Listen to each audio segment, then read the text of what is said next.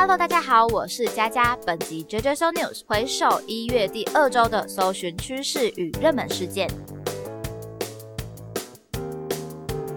首先还是持续延烧的疫情，在近期有被提到的关键字，小先跟大家聊一下疫苗险。大家有没有因为担心疫情的问题，所以买下疫苗险呢？其实买保险的概念就是严防意外的发生，但在这部分我还是比较传统一点点，所以没有对疫苗险买一些商品啊，反而是倾向在一些医疗险啊、意外险上面做一些保障。可能大家身边有一些朋友之前就有购买疫苗险，疫情刚发生时听到这个商品的想法，其实就是，嗯，疫情应该很快就结束了吧？这个东西我有需要吗？也没想到到最后延烧了，疫情延烧了差不多两年，那也可能是这样的状况，在近期又有点升温的部分，所以让保险公司觉得说，诶，可以再来推一下这个商机。所以上周和泰产险登上搜寻排行，因为他们推出了年缴八百九十五元，如果收到政府隔离通知书就赔十万元，确诊再额外加五万元的防疫保单。一听大家可能都会觉得说，诶，我花一点小钱可以得到这样子的保障跟回馈是蛮值得的。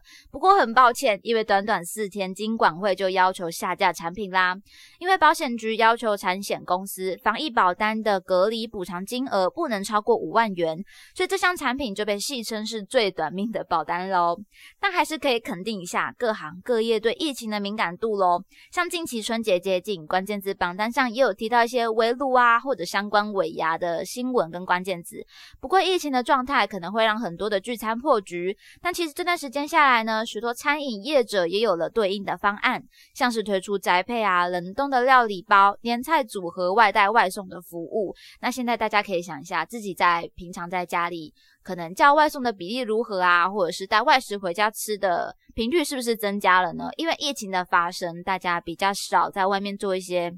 聚餐的活动等等的，因为严防人群的接触嘛。那对于一些家庭来说，可能原本没有坐在。在做这些料理呀，突然天天都要煮饭的话，也有一个压力。所以这样的服务对一些人来说，会是一个非常有吸引力的一个推出，算是解决他们的困扰。而在近期年节又接近啦，那对一些可能有很多朋友来家里做客啊，然后要料理很多很好吃的年菜的话，就是一件很辛苦的事情。所以这样的服务呢，就是希望可以让消费者把自家的产品带回家，然后简单的加热就可以上菜，获得一个美味。的一餐这样子，那在未来这样的商品模式还是可以继续推动的，因为简单加热就能上桌的这件事情，很可能就是我们未来的生活模式喽。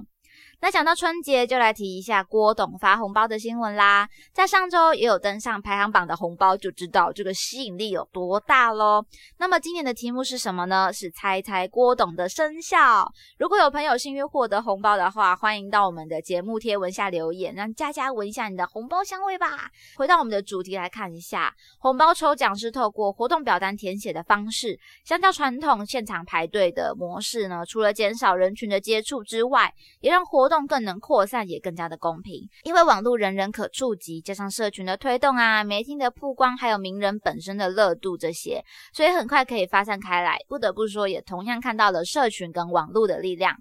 最后再看到同样是新年话题的 Seven 福袋，大家会在年节的时候去碰运气买福袋吗？那我自己是不会买，因为我觉得好像没有大奖运啊，害怕自己会浪费钱这样子。那回到主题，其实各家的福袋内容呢，除了是大奖的吸金度之外，几个很受欢迎的关键，也可能是涵盖了限量跟联名的吸引力这些。从生活我们可以感受到，现在的行销其实蛮重视名人啊、网红跟品牌来做吸金的，其实也就跟现代人群的偏好有蛮大的关联性，有时候我们听到一些像 Z 世代、阿法世代等等，除了行动上是属于素食派之外，名人也是这个人群的偏好，所以找到符合自己受众偏好或者品牌理念的代理人啊，联名品牌都可能为自己的商品带来更多可能性哦。